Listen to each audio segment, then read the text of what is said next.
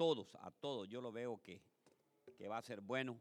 Hoy les voy a hablar acerca de las consecuencias de la soberbia, las consecuencias que trae la soberbia. Y el Señor me puso esta palabra y, y, quiero que nosotros eh, la recibamos, ¿verdad? Vamos a orar y vamos a decir, Padre, en el nombre poderoso de Jesús, pongo esta palabra, Señor, el día de hoy, que no sea yo hablando, sino que seas tú, Señor, que traiga mucha edificación, especialmente para mi vida, primeramente, Señor, y para la vida de los hermanos. Que cada palabra, Señor, que salga de mi boca, Señor, sea atesorada en el corazón de ellos. Y que seas tú, Señor, quien redarguya, quien hace, Padre, cambiar cada palabra que es enviada por ti en el corazón de mis hermanos. Te damos gracias, Señor, también por las peticiones que mis hermanos traen el día de hoy. Padre, escúchalas, inclina, Padre, tu oído y que sean, Padre, resueltas. Te lo pedimos, Señor, en el nombre poderoso de Jesús. Amén y amén. Mire que tengo una palabra aquí en, Daniel 4, versículo 34. Lo vamos a hablar desde el 34. Y me gusta esta versión que tengo aquí en la mano. Dice así. Vamos a leerle en el nombre del Padre, del Hijo y del Espíritu Santo. Al cabo, dice, de siete años, yo, Nabucodonosor, dejé de estar loco. Imagínense qué tremendo, ¿verdad? Al cabo de siete años, yo, Nabucodonosor, dejé de estar loco. Entonces levanté los ojos al cielo y di gracias al Dios Altísimo, que vive para siempre. Lo alabé y dije, tu poder durará para siempre y tu reino no tendrán fin. Ante ti nada podemos hacer lo que vivimos, los que vivimos en la tierra. Tú haces lo que quieres con los ejércitos del cielo y con los que habitan en el mundo. Nadie puede oponer, oponerse a ti ni hacerte ningún reclamo. Y el 36 dice, tan pronto como dije esto, sané de mi locura. Mire, nuevamente aquí vuelve a decir, tan pronto dije este, Sané de mi locura y recuperé la grandeza de mi reino. Volví a ser el mismo de antes. Por todos mis consejeros y jefes de mi reino vinieron a servirme y llegué a ser el más, llegué a ser más poderoso que antes. Mire qué tremendo. Que Dios añada bendición a esta palabra, ¿verdad? El Señor quiere que nosotros seamos muy bien bendecidos. Pero yo veo aquí en Nabucodonosor un arquitecto, un forjador que era, empezó a emprender un reino poderoso, pero veo que también que él gobernaba prácticamente a todo el mundo, pero veo que había un problema en él. Y era el problema de la soberbia, hermano. Y me fui a buscar que era soberbia y la soberbia es altivez. Mire qué tremendo. ¿Conoce usted la gente altiva? Con, corazón altivo, ¿verdad? Eh, personas que que son bien arrogantes también. Es, la soberbia es una arrogancia. Hermanos, eso le voy a contar, no es de Dios. No es de Dios. Y Dios castiga a los soberbios, porque así estaba, ahí dice en la palabra de Dios. Y le voy a dar algunos, algunos eh, versículos que habla acerca de eso. El problema era la soberbia, era un problema, es un problema espiritual, hermano. La soberbia es un problema espiritual. Y, esto, hermanos, hace que nosotros muchas veces, muchas veces, eh, nosotros no pegamos ni congeniamos con el mundo. ¿En qué aspecto, pastor? Ok, muchas veces nosotros llegamos a un trabajo y debido a nuestra soberbia, somos rechazados.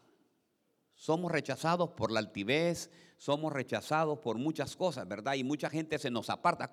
Eh, ¿Alguna vez se le han apartado a usted por, por, cierta altivez? Y, yo creo que a veces nos sucede. Nosotros a veces nos volvemos y nos queremos engrandecer.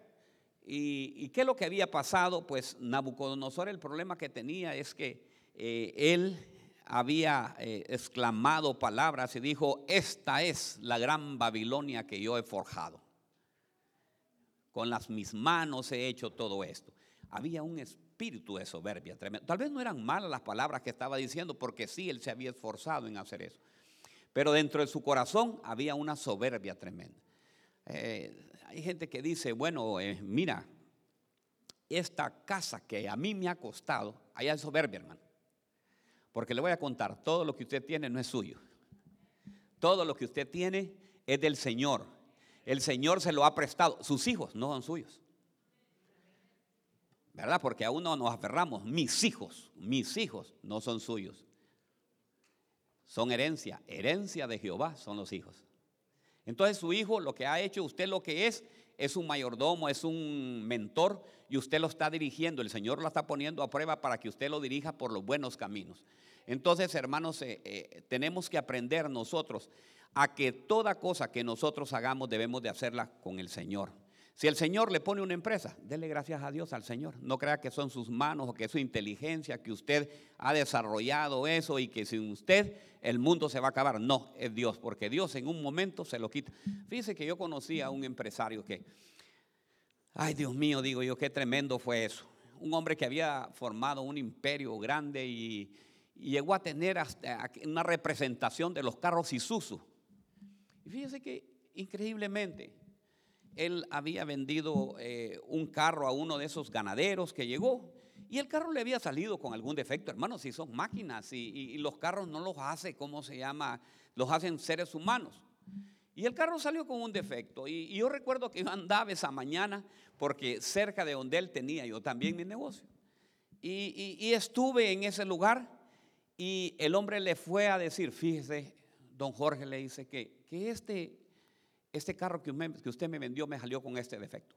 Mire, ese hombre se encendió con una ira. ¿Cómo te pones a creer que ese carro? Y, empezó a decir una cosa. Hermano, al minuto, don Jorge cayó por un paro cardíaco y murió. Todo aquel imperio que había hecho, que había formado durante muchos, muchos y muchos años, quedó en la nada. Se llevó los carros, no los llevó. Entonces, hermanos, la soberbia es tremenda. La soberbia es algo, y el Señor me ha puesto hoy que le hable acerca de eso, porque trae consecuencias. Entonces tenemos que aprender, hermanos, a, saber cuando uno tiene un poquito de soberbia. Mire, hermanos, yo le voy a decir, uno, eh, yo he aprendido eso y he conocido eso, porque, ah, mire, cuando uno está, digamos, en el árbitro político, eh, Mire cómo le dicen a uno.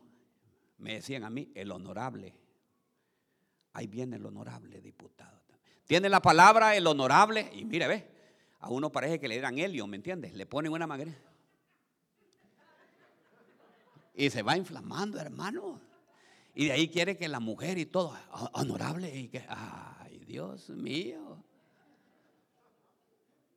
Entonces ve, tal vez a usted aquí lo ponen de manager ¿verdad? Porque buen trabajador. Pero ya una vez de manager usted cambia ya. Eh, por favor, ustedes no me hablen yo. Ustedes están en otra categoría. Ustedes ya no pueden ser igual que yo. Diga conmigo. ¿Cómo se llama eso? Soberbia, ¿verdad? Soberbia. Soberbia. Entonces mire lo que dice en Daniel 4:10. Cuando después de que él dijo que él había hecho una gran Babilonia, él había tenido un sueño. Esto fue lo que soñé. En medio de la tierra había un árbol muy alto. Él está diciendo a Daniel. No había otro árbol más fuerte. No había otro árbol más grande. Se podía ver desde lejos que llegaba hasta el cielo. Eran tan verdes sus hojas y tan abundantes su fruta que alcanzaba para alimentar a todas las aves del cielo y a todos los animales del campo y a toda la gente. Imagínense qué tremendo, ¿verdad? Mientras yo seguía acostado, un ángel bajó del cielo y a gritos anunció, echen abajo ese árbol, córtenle las ramas, déjenlo sin hojas, arránquenle su fruto, que se vayan los animales que cubren su sombra y que se vayan los pájaros que anidan en sus ramas Déjenle solo el tronco. Mire algo interesante que veo yo. Que si alguna vez tenemos nosotros soberbia, el Señor no es que nos va a matar. Una, una vez puede hacer, ¿verdad? Pero en este caso no estaba matando a Nabucodonosor, sino que lo quería procesar. Entonces muchas veces, si el Señor te empieza a procesar, y el proceso puede venir a través de una enfermedad, El proceso puede venir la separación de la familia. El proceso puede venir muchas situaciones. Y tú debes de decir, pero ¿por qué me, está sucediendo esto? Entonces debes de analizar. Y mire lo que dice. Después, déjenle solo el tronco y no le arranquen las raíces. Dejen, déjenlo entre la hierba del campo y que lo riegue el rocío. Dejen que ese árbol, que es el rey Nabucodonosor, cambie de manera de pensar. Subraya esa parte, mire. Dice, dejen que ese árbol, que es el rey Nabucodonosor, cambie su manera de pensar y se vuelva como los animales. Déjenlo que coma hierba como los animales y sujétenlo con cadenas durante siete años. Mire lo que es la consecuencia de la soberbia, ¿verdad? La consecuencia de la soberbia, de la altivez, hermano, es tremendo. Mejor ser humilde, hermano. Ser humilde. Si usted ha venido, óigame bien, el Señor lo tiene en este lugar y lo está prosperando, ¿sabe qué? Dígale, Señor, gracias, Señor. Yo sé que todo, todo lo que yo tengo proviene de ti, Señor. Toda buena dádiva y todo don perfecto, Señor, tú me lo has dado, Señor. Nada tengo yo, Señor. Lo que tú me des, Señor, yo lo recibo, ¿verdad? Y comparta también. Comparte usted con, con, la esposa. Comparte con los hijos. Comparte con los necesitados. Comparte con ellos. Sí, yo comparto, Señor. Entonces debe de compartir. Debe de ir Mire, hermano, cuando usted mire, mire una situación, una persona que está en eso, ¿sabe por qué? Porque entre más comparte, entre más de usted, más le va a ir añadiendo el Señor. Porque así es una ley. El Señor le va a dar. Porque dice la palabra de Dios que el corazón generoso, ¿qué es lo que pasa con el corazón generoso? Es el que prospera, hermano. Entonces, hermanos, debemos de ir cambiando. Diga, hoy es un día de cambio. Hoy es un día de cambio. Fíjate que Dios aquí no lo corta, sino que hace meter a Nabucodonosor en un proceso. En un proceso. Y muchas veces nosotros confundimos, hermano, porque el, el carácter, hermano, el carácter, mire, yo creo mucho en la herencia generacional. Yo creo que muchas veces a nosotros nos heredan nuestros padres, nuestros abuelos, cosas que están en nuestro carácter cosas de ser muy enojados, de ser altivos, pero ¿sabe qué? Cuando usted viene a Cristo, nueva criatura es. ¿Sabe qué? Las cosas viejas pasaron y aquí todas son hechas nuevas. Si usted siente que usted tiene un carácter fuerte, pídale al Señor. Que el Señor poco a poco lo va a ir haciendo tolerante. No hay cosa más preciosa, hermano, que usted se empiece, empiece usted, siente usted que usted tiene un temperamento explosivo y que de repente usted empieza a aguantar. Cuando le tiran las primeras de cambio, las primeras pedradas, hermanos, usted se quede callado. Ahí es donde usted dice, sí, está procesando el Señor. Cuando le empiece a decir la mujer, fíjate que esto y esto y esto, y usted dice, calladito me miro más bonito. Porque usted se conoce, así que le voy a contar por qué. Usted se conoce como es de explosivo. Y si sabe que usted es explosivo, sabe las consecuencias que va a traer eso. ¿Va a traer qué? Mire, le voy a primer, lo primero que le va a traer en su salud, le va a traer, hermano, que dentro de poco su sistema del corazón le va a empezar a fallar. Va a tener que ir donde el cardiólogo. Número dos, hermano, se va a envejecer pronto porque no ha visto usted la persona enojado, qué feo se pone todo se arruga, todo, hermano. Y todo. Ríase más bien, hermanos. Si usted se ríe, se pone más ahí, ahí. Pastor, pero es que va a burlar de mí. Ay, déjela, que el Señor va a tratar también con ella. Entonces, hermanos, tenemos que aprender a dominar. Diga, tengo que aprender a dominar este carácter, tengo que aprender a dominar esta soberbia, tengo que aprender a cambiar. ¿Y sabe qué? Su matrimonio va a ser feliz. ¿Quiénes quieren ser felices en el matrimonio? Solo dos. Los demás se quieren, se quieren separar los demás. Wow. No, hermano, no hay cosa más felicidad, ¿me entiende? Yo le he dicho, cuando aquí va parejo para las dos, mujeres y hombres. Cuando empiece a alegar el marido, ¿sabe qué? Si usted es mujer, agarre su carterita. ¿Cómo que se pone la cartera la mujer?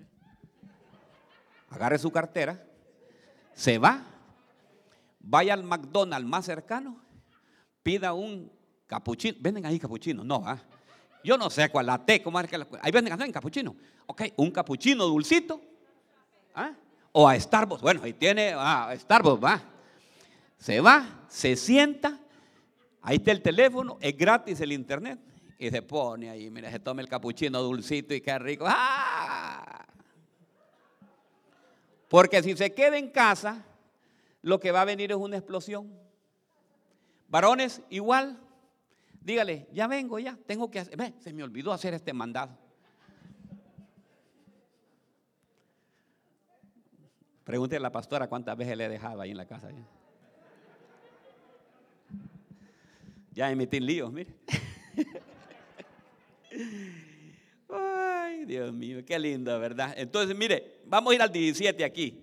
Los mensajeros de Dios, mire, mire qué tremendo. Los mensajeros de Dios han decidido castigarlo. O sea que el Señor tiene mensajeros, hermano. Han decidido castigarlo. O sea que incluso no fue el Señor, sino que, claro, por orden del Señor, pero ellos decidieron castigarlo, hermano. Así que todo el mundo sabrá que solo Dios Altísimo gobierna sobre todos los reinos. Mire qué lindo. Hace rey a quien Él quiere. Hermano, deje de estar hablando del presidente que de, su país. Ay, que de presidente, qué malo. es. Yo recuerdo que cuando estaba el presidente anterior de México, sí, que ese no sirve. ¿Cómo que se llamaba el presidente? Uno que era bien guapo. Peña Nieto, ¿verdad? Bien se acuerdan de él. Entonces, hermano, pero todo el tiempo era hablar cosas mal de eso. Hermano, usted sabe lo que debe de hacer. Empiece usted a orar porque el Señor a eso lo ha mandado, no lo ha mandado a juzgar. ¿Verdad? No lo ha mandado a juzgar sobre ningún gobernante. Usted lo único que diga, Dios te bendiga, Dios el Señor lo guarde, el Señor lo cubra, cámbiale, Señor, ese pensamiento, ¿me entiende? Y así por todos los gobernantes de los demás países. Porque mire lo que dice la palabra de Dios, no lo dice el pastor.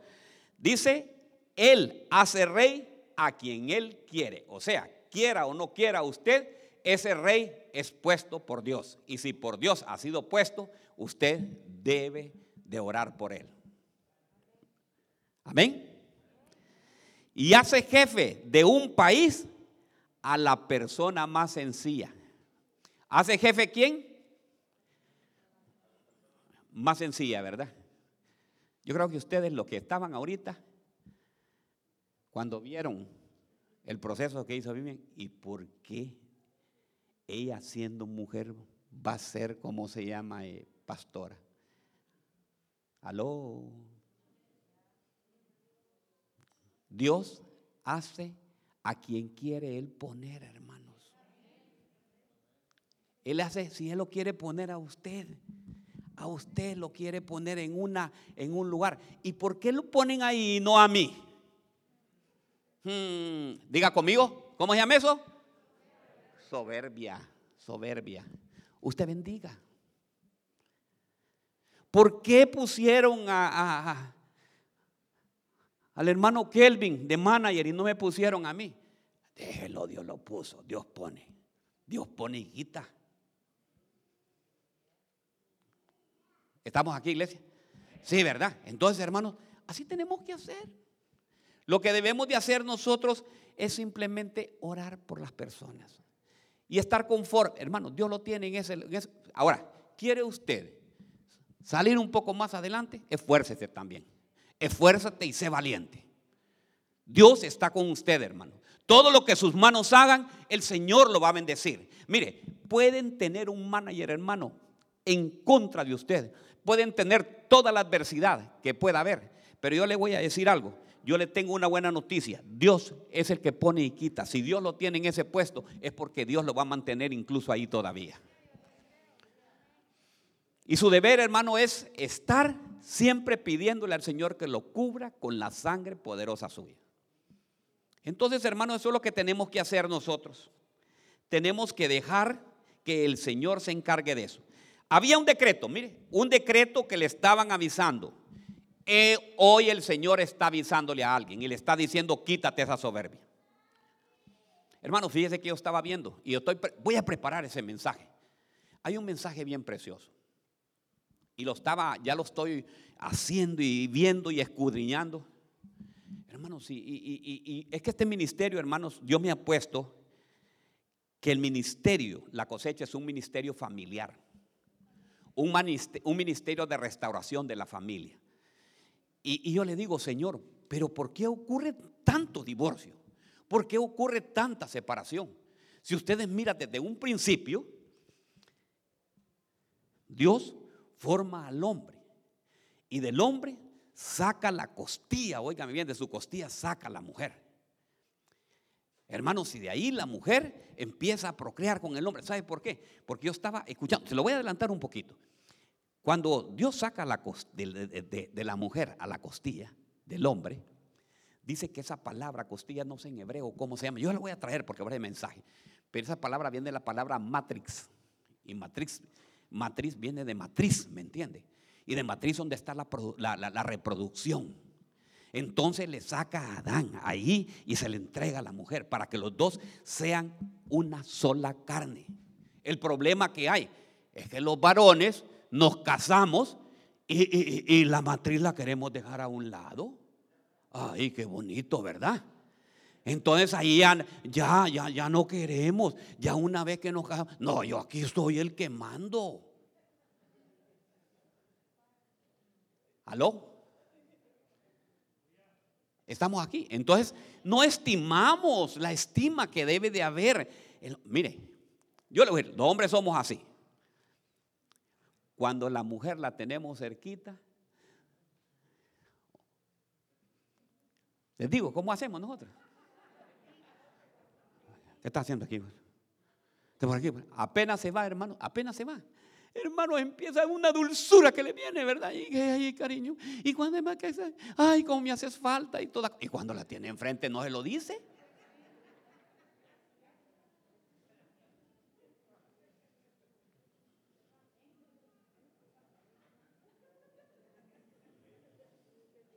Entonces tenemos que tener estima, hermano. Entonces, no, pero, ¿sabe qué? Ese es el otro mensaje. Ya me estoy metiendo al mensaje que no me tengo que meterme.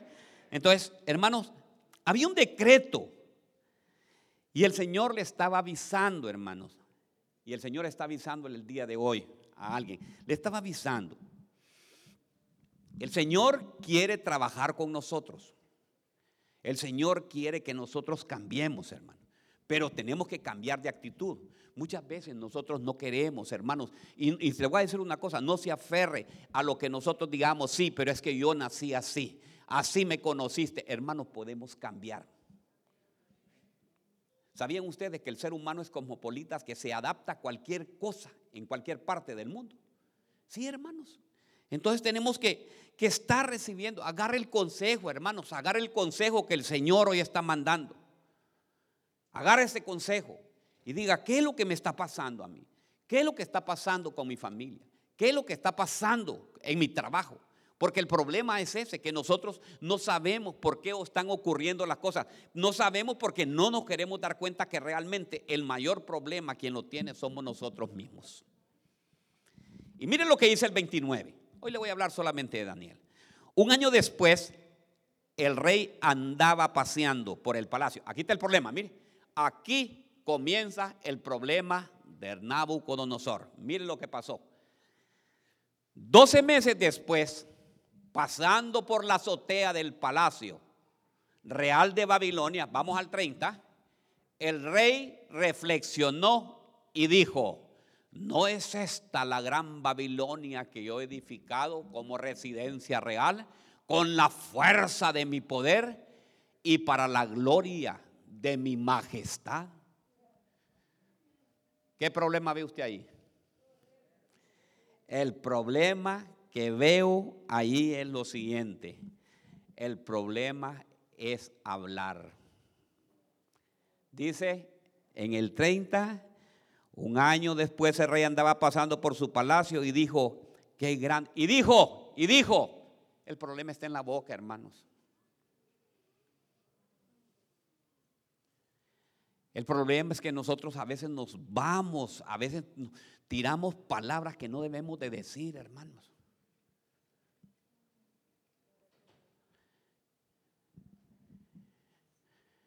Ese Mercedes que el Señor se lo ha dado, no crea que usted le ha costado todo eso. El Señor se lo ha dado para que usted ande bien y que traiga otras personas. Que no vaya a ser, hermano, como aquella persona que se, que se va, hermano, de la iglesia cuando después de que el Señor la bendice. La hermana que teníamos aquí le dio un gran carro el Señor. ¿Por qué no viene, hermano? Ah, porque me van a rayar el carro. Es que mi carro a mí me ha costado, supiera cuánto pago al mes. Ahí está el problema, ¿me entiendes? Es la soberbia, hermanos. El problema es que de las declaraciones que nosotros hacemos, de la abundancia del corazón, ¿qué pasa? Habla la boca, hermanos.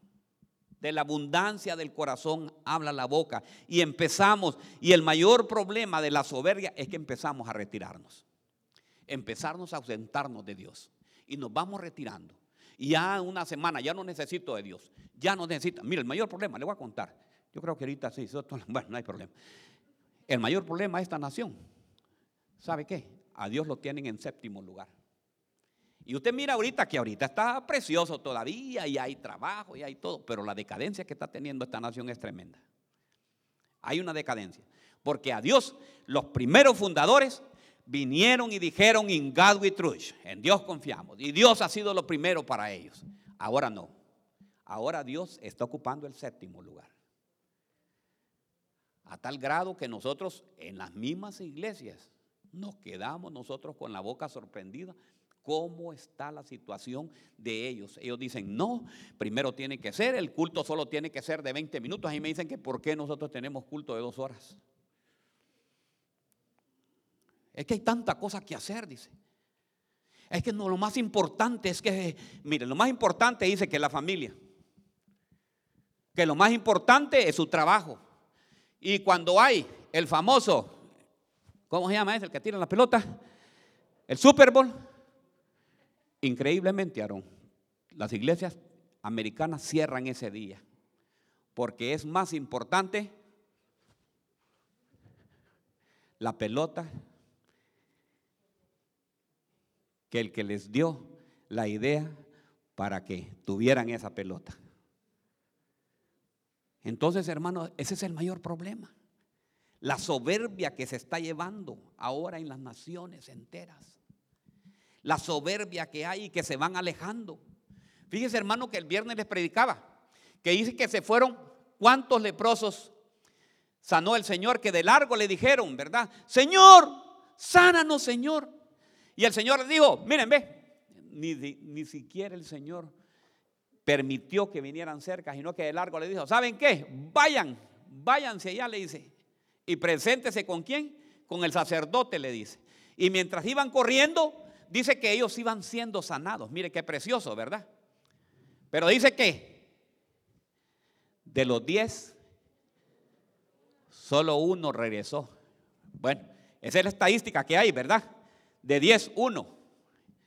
Estadística del coronavirus. De cada 10 personas. Ayer tenía la pastora una reunión de varios pastores y estaba oyendo que de cada 10 personas que se fueron, solamente dos han regresado. Y los demás solo son excusas. No, es que todavía está el virus. Es que todavía estoy expuesto no se quieren ni comunicar por las redes ya, ni por el Zoom.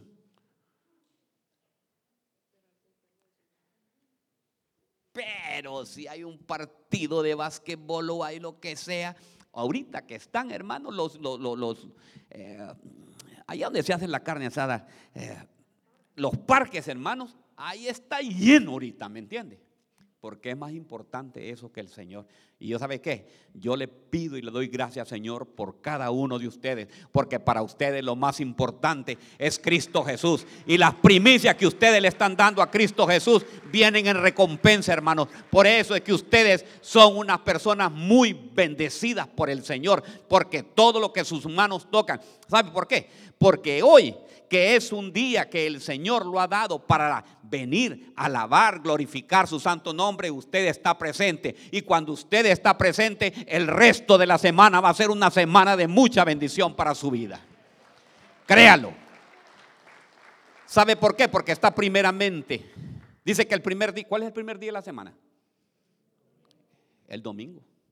Entonces el primer día de la semana usted le está regalando como primicia al Señor. Señor, hoy vengo, hoy domingo, a darte la primicia a ti, Señor, porque yo sé de dónde viene mi socorro. Alcé mis ojos y sé que el socorro viene de ti, Señor. Y yo sé, Señor, que la bendición tuya viene sobre mi vida y sobre mi familia. Entonces así debe de ser, ¿me entiende? Usted debe de poner las prioridades y que no le quiten esas prioridades. Y cuando venga un una persona quererle hablar en el oído, que eso fue, pastora, me olvidó decirles a mí lo que predicaba el viernes, que sabe que el proceso que estaban recibiendo esta gente de la purificación, en la última parte, ¿sabe lo que decían? Que venía el sacerdote y le ponía la sangre en el lóbulo de la oreja, porque ahí es donde nosotros tenemos el mayor problema. El mayor problema está en el oído, porque en el oído es donde vienen. Mire, cuando alguien le empieza a hablar mal y alguien le quiere decir algo mal de la iglesia, dígale, yo no soy ningún dumpster para que a mí me esté tirando basura sobre mi oído. Así debe de ser, hermanos. Porque así es. Hay un montón de gente que te quiere ensuciar el oído, que quiere venir y empezar a hablarte cosas que no son. Sigamos. Dice el 31. Todavía estaba el rey cuando se oyó una voz del cielo y le dijo, rey Nabucodonosor, a partir de este momento dejarás de ser rey. Mire que aquí, hermano, yo veo aquí que no, aquí siguió el rey y le le empezó a decir el Señor, ya no más tu reinado es quitado. Por esa soberbia que tienes, tú te vas, te vas a ir y vas a estar con los animales del campo. No lo estaba eliminando, hermano. Yo le quiero decir algo. Cuando el Señor pone a alguien y lo quiere procesar, hermano, no lo elimina. Si no, yo no sé si alguien está pasando en un momento ahorita desesperación. Alguien que todavía esa enfermedad no se ha ido. Esa respuesta que estás esperando todavía no ha venido y tal vez llevan uno, dos años y estás esperando todavía esa situación. ¿Sabes por qué? Porque el Señor te está procesando. Y el Señor te está hablando y te está diciendo el día de hoy, hoy es un buen momento de cambiar. Hoy es un buen momento ya de dejar esta parte de así. Tienes todavía esta parte que tienes que entregar. ¿Sabes qué? Entrégueles todas esas áreas al Señor. Esa área que tienes, mire, muchas áreas, hermano, hay muchas áreas que nosotros tenemos y que nosotros tenemos que quitarlas de nuestra vida y entregárselas al Señor y decirle, Señor, el único que puede cambiar este carácter mío eres tú. Esposos, usted no le va a cambiar el carácter a la mujer. Mujeres, ustedes no le van a cambiar el carácter a su esposo. El único que le puede cambiar el carácter a su esposo es Cristo Jesús. Entonces, por más que quiera, ¿y por qué no estás haciendo las cosas como yo digo? Hermano, se va a hacer loco. No mira que son dos mentes diferentes. Pero por eso el Señor los unió para que los dos sean una sola carne. Y ahora ya no, ya, óigame bien, como decía Pablo, ya no vivo yo, sino que Cristo vive en mí. Y cuando tenemos a Cristo que nos está gobernando, empezamos nosotros. Hermano, ¿cómo usted va a empezar a ceder los caprichos de su esposa o su esposa va a empezar a ceder los caprichos suyos. Solamente que estén unidos. Porque reino dividido no prevalece. Pero si están unidos en Cristo Jesús, hasta cuando le dice ella, fíjate que necesito esos zapatos. ¿Y cuánto valen? 250. Hasta usted lo siente, ay, qué lindo tener los 250, mi amor. Pero eso es cuando están unidos en Cristo Jesús. Pero no están unidos en Cristo Jesús. ¿Sabe qué le va a decir? No, porque tenemos que pagar el bill, tenemos que pagar la casa y tenemos que pagar el agua, y tenemos que pagar la luz y tengo que mandar también la remesa para allá y que y ya la mujer saca el carácter y le dice, "Ay, Dios mío, ¿por qué me casé yo?"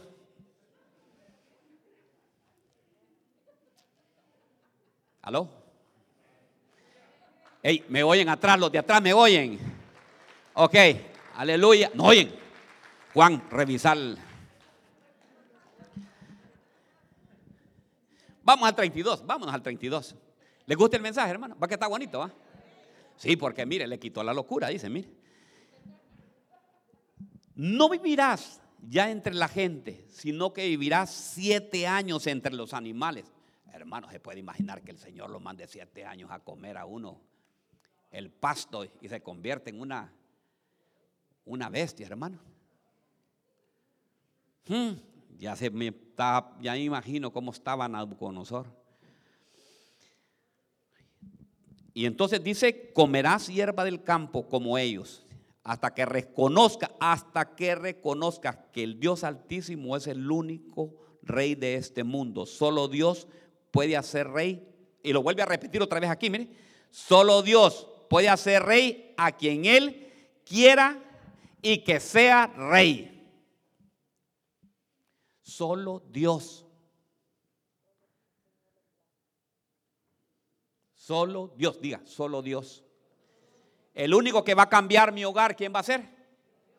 Hermanos, no va a ser Mauricio. ¿Ustedes saben quién es Mauricio? Eh? No.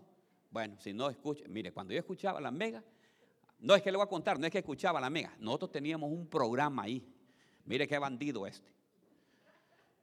Teníamos un programa que se llamaba Platicando, o sea, consulta pastoral. Llegaba a las 6 de la mañana, mi hermano, y yo empezaba a hablar de temas que tocaban el corazón de la gente.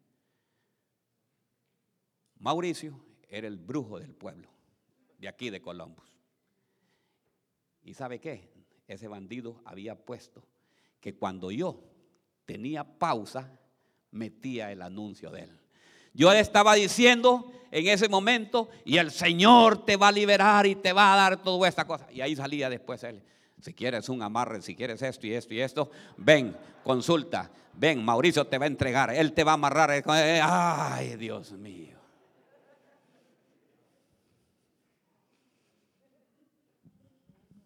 Se puede imaginar las oposiciones que hay, ¿verdad? Entonces, hermanos, nosotros contra todo eso estábamos peleando. Entonces dice que, que le quitó el Señor el razonamiento. El Señor le quitó el razonamiento. ¿Conoce gente que para todo razona? Sí, que esto, por aquí, que por allá, y que, ¿por qué hay tanta, hermano, por qué hay tanta injusticia en el mundo? ¿Por qué está sucediendo esto? ¿Y por qué? Y todo esto, y esto, y esto. ¿Sabe qué? Ore al Señor, hermano. Se le va a quedar, si no va a quedar igual que Nabucodonosor. Empiece a orar y pedirle al Señor, Señor, ¿sabe qué? Dame discernimiento, Señor. Quítame todo razonamiento. El razonamiento, hermanos, lo hace, lo hace a uno cambiar de opinión y lo hace que nosotros pensemos otras cosas, hermanos. Dice que lo aisló. Lo aisló porque Nabucodonosor era tóxico. ¿Cuándo dice una persona tóxica? Que usted no quiere estar con ella. Es que Nabucodonosor era soberbio, hermano. Si Nabucodonosor decía, mire, ve, eh, fíjate Nabucodonosor se lo voy a, se lo voy a decir. Esa, esa parte, esta parte está en primera de Osvaldo y segunda de Herrera. Ok. El Nabucodonosor estaba en la casa. Hoy quiero comer venado. Mujer, prepárame una pierna de venado. No, si no hay venado. Yo no sé dónde vas a hacer. Tenés que ir allá a la tienda, andate a la tienda y allá vas a conseguirme eso. Y aparte de eso, me traes un búfalo. Hermano, se puede imaginar.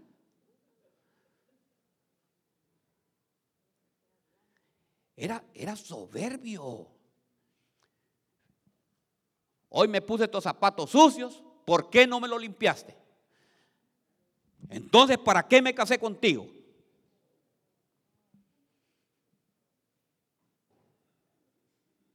Aló. Vengo de trabajar duro, me cuesta, sudo. Y aquí no le tienen ni una taza de café a uno. Yo no sé a quién le está hablando el Señor hoy. Y le voy a contar, hermano, porque muchas personas me dicen, pastor, a usted le contó mi esposa todo lo que soy yo. No, hermanos, a mí no me cuenta nada, hermano. A mí no me cuenta absolutamente nada ni nada de esto. Primeramente porque el teléfono lo dejo, hermano, y a veces pasan todo el día. Después me la pastora, ¿y qué hiciste el teléfono? ¿Por qué no me contestaste?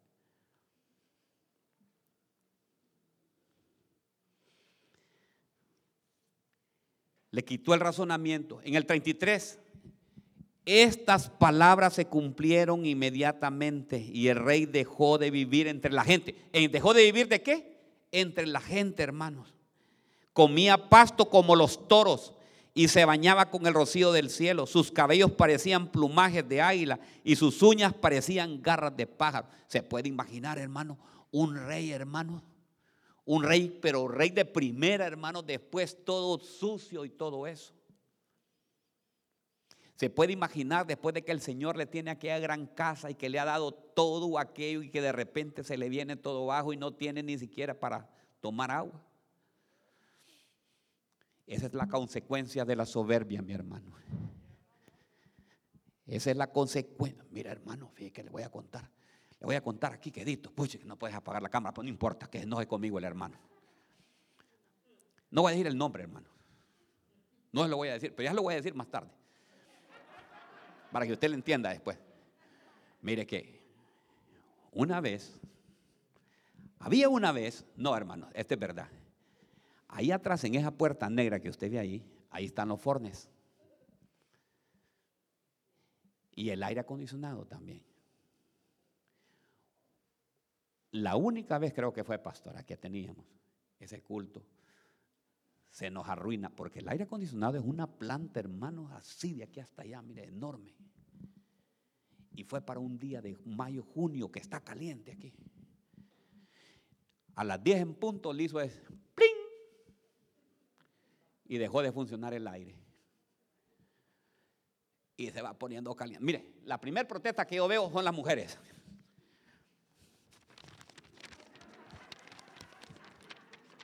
quiere ver de una mujer. Cuando usted la está invitando a comer, la lleva un lado. Cuando empieza a hacerle así, hermano, mejor sáquela de ahí y llevarle a invitar a otro lado. Que no está conforme, no quiere comer en ese lado. ¿Me entiende? Yo le estoy dando las ideas. Lo que yo observo, discernimiento del cielo que viene, que el Señor me da. O sea que cuando llego a la pastora y la llevo a tal parte y empieza la pastora, no, no vamos a comer a otro lado. Decime qué es lo que quieres comer. Yo me adapto. Entonces, hermano, empezaron ahí. De ahí se me, acerco yo porque estaba la alabanza. Y me acerco del hermano. Y al hermano se paró así. Todo molesto. Un gesto que me dijo Una cara que tenía que cuando el opositor ve al gobierno, hermano. Y le digo, hermano, no se vaya a ir. Ya me voy, me dice. Demasiada calor aquí. Hermano, aquí, aquí en Colombo no hace calor, hermano. Y era de mi pueblo, hermanos. De allá, de allá. Que allá hace una calor, hermanos. Mire, en ese país es la entrada a ver. Bueno, tan caliente que es ahí. Y mire que me dice, ya me voy. Yo no aguanto eso. Bueno, se fue, hermano. Y dije yo, no, lo vamos a mandar a arreglar. Lo mandamos a arreglar y todo normal después. Lo deportan al hermano, me lo agarran. Soberbia me lo agarran y me lo deportan y me lo llevan para allá. Y allá en el calor, ahorita me mandó unos videos donde él estaba ahí predicando en un lado. Y toda la gente, es aquel sudado y él poniéndose todo. Y no hay aire acondicionado. ¿Ve lo que es la soberbia, hermano? La altivez. Si a usted se le va, el aire acondicionado ahorita, la, gracias Señor, lo vamos a mandar a reparar. Vamos a mandar al hermano Carlitos para que lo repare. Si no, si no tiene el número, pregúntale al hermano René. René se lo puede dar para que lo vaya a reparar. Y está resuelto el problema, hermano. Pero no reniegue. No reneguemos, hermano. Porque eso se llama soberbia. Altivez. Sigamos pues, sigamos. ¿Le gusta el mensaje, hermano? No, el nombre no lo voy a dar ni quiera Dios. El problema, hermanos, es hablar. El problema Nabucodonosor. Fíjate que Nabucodonosor estaba bien. Dios le había dado un reino tremendo, un reino precioso, hermanos. El rey más poderoso que había, hermanos. El problema fue la boca. Es que yo fue lo que hice. Aquí, aquí, aquí, lo que estoy haciendo aquí en la USA, nadie. ¿Y sabe qué? ¿Cuál es la peor soberbia? Le voy a contar cuál es la peor soberbia. La peor soberbia es lo siguiente que usted vino humildemente, nosotros venimos, emigramos de nuestros países y nosotros ya una vez que venimos aquí empezamos a tener dinerito y todo y empezamos a agarrar todo el dinero y yo, me las van a pagar allá, voy a hacer una casa, pero una casa de primera allá para que se den cuenta quién soy yo y se van a dar cuenta que no solamente voy a hacer una, sino que voy a hacer dos, tres casas y cuando llegue allá voy a hacer una casa de dos pesos y van a ver quién soy yo. Soberbia, cuidado, te quedas sin casa y te vas a quedar sin nada también.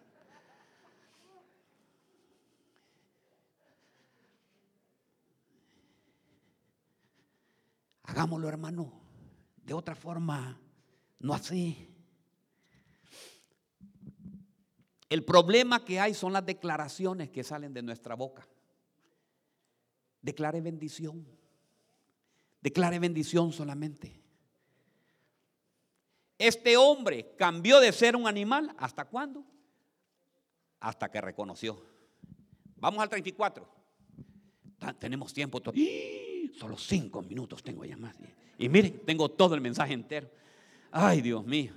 Pero al fin, pero al fin de los días, yo Nabucodonosor, mire qué lindo. Pero al fin de los días, yo Nabucodonosor, Nabucodonosor, alcé mis ojos al cielo. Diga conmigo, alcé mis ojos al cielo. Recuperé mi razón y bendije al Altísimo. Alabé y glorifiqué al que vive para siempre porque su dominio es un dominio eterno y su reino permanece de generación en generación. ¿Quieres que Dios te bendiga ese negocio? Hermano, tú puedes decir, yo, yo estoy haciendo bendecido y no necesito de Dios. Hermano, te, te va a caer ese negocio. Pero todo lo que hagas tú, en la mañana, cuando te levantes, al finalizar, cada clavo que vas a pegar, cada contrato que el Señor te da, gracias Señor. Si no fuera por ti, yo no tuviera esto. Miren Nabucodonosor, siete años. Siete años lo tuvo el Señor en un proceso. Siete años procesado hasta que Él, su rayo es de 34, pero al fin de los días, y ponga su nombre ahí, yo me voy a poner el mío, mire, pero al fin de los días, yo, Osvaldo Herrera, alcé mis ojos al cielo y recuperé mi razón, recuperé mi razón. O sea que cuando nosotros estamos con soberbia, no razonamos actuamos sin razonamiento. Y bendije al Altísimo y alabé y glorifiqué al que vive para siempre. Mire cómo son los tratos de Dios. Si tú no te cambias de esa soberbia, ¿sabes qué? El Señor dice en la palabra de Dios en Romanos que Dios te va a entregar a mentes ¿qué? reprobadas. Dice que los entregó a mentes reprobadas. Dice que todos cambiaron, dice, la forma de ser. Su naturaleza fue cambiada. ¿Aló? Entonces, hermanos, tenemos que evitar caer en esa, soberbia. Dios trató con Nabucodonosor con siete años. Óigame bien. Siete años lo volvió loco, problema de salud mental. El pródigo gastó todo lo que tenía, igual también, por la soberbia. Me voy a ir aquí, ya no quiero estar. voy con los jóvenes ahora, ahora voy a agarrar a los jóvenes. Eh, yo ya tengo 18 años. Yo ya tengo 17, voy a cumplir 18. ¿Por qué voy a estar aquí con mis padres? El problema, ¿sabe qué es? Que nosotros los padres los queremos detener también. Déjelo que se vaya, que vaya a sufrir un poco. Y va a ver. Va a ver cómo va a venir. Déjelo que lo apaleen allá, ¿me entiende? Que le den una buena. Y ya después va a venir así, mira, mi papá, fíjate que, ah, bueno. Porque yo le voy a contar una cosa. Mira usted que en el pródigo salió el papá a buscarlo. No, dice no, que el padre estaba, el padre siempre está listo. Así, mire, el padre decía todos los días, ya va a venir mi hijo, ya va a aparecer mi hijo, ya va a aparecer mi hijo, pero no lo fue a buscar. Allá se encontró a los amigos, aquí, me voy a parar, yo ya voy a terminar, hasta muera aquí, porque nosotros con los amigos sí somos, mi alero, mi alero, mi alero, mi alero. El alero solo ocupa, ¿sabes para qué? ¿Qué sirve el alero? Solamente para quitarte todo el dinero que tú tienes y que lo invites. Mientras tú lo invitas, lo estás invitando a las cervecitas, a la comidita, ese es tu alero. Una vez que ya pierdes todo,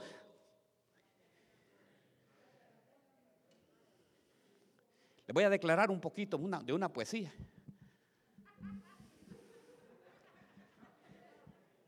Ya no quiero ver lo que he mirado a través del cristal de la experiencia.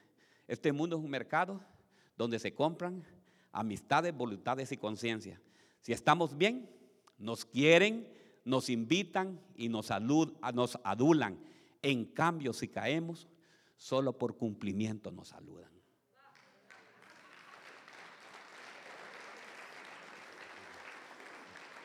Entonces, hermano, olvídese de los aleros. ¿Sabe quién es mi alera? Aquí la tengo yo, mire. Mi alera es alera toda la vida conmigo, ¿me entiendes? Ahí está. Hagamos tal cosa, sí. No, no vamos a hacer eso, sí, está bien. El amigo cuando le dice que no, cuando ya le dice, hey, alero, vamos a estar, no, no vamos a ir. Ah, pues no, ya no anda, ya no es amigo, ya no le contesta después. Mm, alguien está hablando el Señor el día de hoy. A su nombre. El pródigo gastó todo lo que tenía. Lo engañaron y ahí estaba el padre esperándolo y lo abrazó. Uno más, no, dos más. Tengo todavía, mire, son las 11 y 48. Tengo todavía unos minutos. Dice Nehemías 9:16. Pero ellos, nuestros padres, obraron con soberbia, endurecieron su servicio, no escucharon tus mandamientos y rehusaron escuchar. Uno de los problemas cuando hay soberbia es que no escuchamos. Cuando existe, eh, mire, síntomas de la soberbia, no escuchamos. Somos, fíjese que uno, digamos, le dice, va, eh, hermano, fíjese que yo quiero que usted, pero le voy a decir, soberbia, hermanos. Entonces tiene que escuchar. El soberbio no escucha. El soberbio ya le da la ya, ya de un solo a eso. La primera característica es que no escucha. Vamos, otro más, le voy a dar otro más. Salmo 31, 18. Emudezcan los labios mentirosos que arrogantes hablan contra el justo con soberbia y desprecio. Mire, emudezcan los labios mentirosos que arrogantes hablan contra el justo con soberbia y desprecio. Segunda característica, desprecia a las personas. Eh, es que no es de mi tipo ya. Hermanos, ¿saben qué? Les voy a contar algo. Gracias a Dios que aquí no hay. Y aquí somos una gran familia. Algo que yo les, estoy, les he enseñado a ustedes es que yo, mire, yo soy dominicano, yo soy puertorriqueño, yo soy mexicano, yo soy guatemalteco, yo soy hondureño, soy nicaragüense, soy de América, soy colombiano también, soy parcero, hermanos. ¿Sabe por qué? Porque el mayor problema que tenemos nosotros, los hispanos, es que nosotros tenemos una división por ese desgraciado, ¿cómo es? No, bendito, le vamos a poner fútbol y somos enemigos con todos. Porque el fútbol, en vez de unirnos, nos ha dividido. Entonces, hermanos, yo quiero que aquí seamos una familia unida, una familia en Cristo Jesús. La unidad debe de ser completo, que todos el mayor problema que nosotros tenemos es que todos el mejor país del mundo es el suyo. No, no hay como mi país. Ah, mi país. No hay, es que nosotros tenemos la mejor comida. No es que nosotros tenemos aquí, que nosotros somos aquí. No, hermanos. Nosotros somos la iglesia de Cristo. Nuestra identidad no está aquí en la tierra, nuestra identidad está en el cielo. Y llevamos las marcas de Cristo. Y ¿sabe qué? Tenemos un solo propósito. Y el solo propósito es estar con Cristo eternamente allá con Él, hermanos. Eso es. A mí me han querido, fíjate, me han dicho, pastor, ¿por qué no hacemos un festival que vengan todas las naciones vestidos con sus, ¿cómo se llama, pastor? Con sus vestidos típicos. No, hermano, aquí solo tenemos un solo vestido típico, es el de alabanza. Porque ya es otra, miren, una vez caí en una trampa yo. Allá afuera hicimos la comida de todas las nacionalidades. A una hermana no le compraron nada y ella lo hizo con todo el cariño. ¿Se pueden imaginar cómo le dañamos el corazón? ¿Ah? Entonces le dije yo, no más, sorry, no more.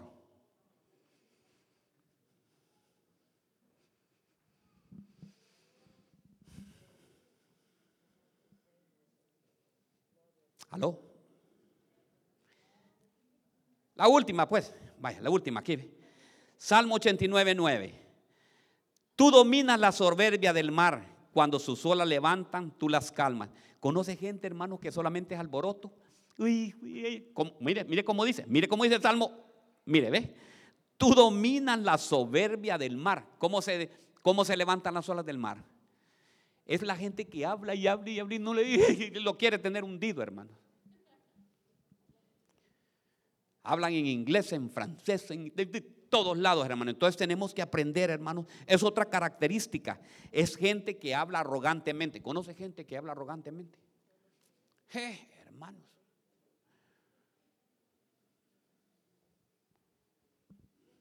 Me dijo el otro día un hermano. Míreme Rolex, pastor, que tengo.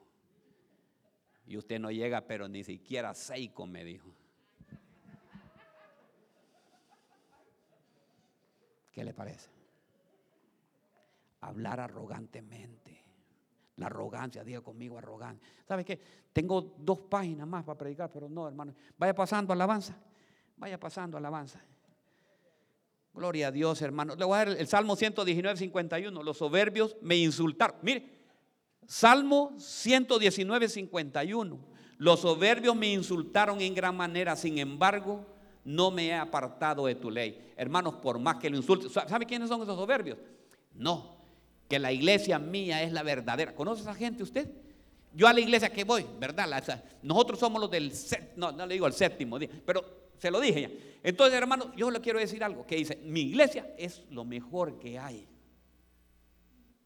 Y nosotros somos los que decimos la verdad. No, mi hermano, dígale, yo conozco solamente un camino. Y ese camino se llama Jesucristo. Entonces, hermanos, tenemos que, yo creo que hoy es un buen día, hermanos. Hoy es un buen día. Voy a terminar aquí. Ay, hermanos, supiera qué preciosas palabras las que tengo aquí. Job 1.18, el Señor le dijo a Satanás, ¿te has fijado en mi siervo Job, en mi siervo Job? Porque no hay ninguno como él sobre la tierra, hombre intachable y recto, temeroso de Dios apartado del mal. Fíjese que Satanás, cuando el Señor le dijo que se había visto en Job la humildad, miran que el diablo le dice algo al Señor. No le dice nada. ¿Sabe por qué? Porque él era el soberbio, hermano. El diablo es el primer soberbio que hay. O sea que toda la soberbia viene de Satanás. Yo creo que hoy es un buen día. Pónganse de pie, pónganse de pie. Pónganse de pie, es un buen día, hermanos. Hoy es un buen día de decirle al Señor, Señor, hoy es un buen día que cambies. Hoy es un buen día, si sientes tú que tu casa no está caminando bien. Yo creo que podemos hacerlo un análisis hoy, el día de hoy, y decir, Señor, Yo siento en mi corazón que esta palabra me ha llegado a mí. Yo siento que hay soberbia. Mire, primer paso, para quitar la soberbia. Primer paso, aceptar que tenemos un poco de soberbia. Usted repita por dentro y diga, Señor, sí, yo tengo un poco de soberbia. Señor, arráncala, dígale así, arráncala de mi vida. Que esto está causando división en mi familia. Y toda división no viene de ti. La división la trajo Satanás, que Dios lo reprenda. Quita, Señor, quita, quita de mí todo esto. Si he estado dividiendo mi familia, si he tenido mi, mi familia dividida, ausente, Señor, ahora mismo me arrepiento. Ahora mismo le voy a pedir perdón. Pídale perdón, hermano. ¿Saben qué? Los matrimonios, abrácense. Los matrimonios y pídanse perdón. Abrácense los matrimonios. ¿Y por qué no se abrazan? Ay, Dios mío, qué soberbia, hermano. Pídale y dígale, ha habido altivez, ha habido altivez, ha habido soberbia en mi vida. Y hoy quiero remediar. Quiero que cambiemos. Hoy quiero rendirme a ti. A él. Dígale, levante sus manos. Yo me río.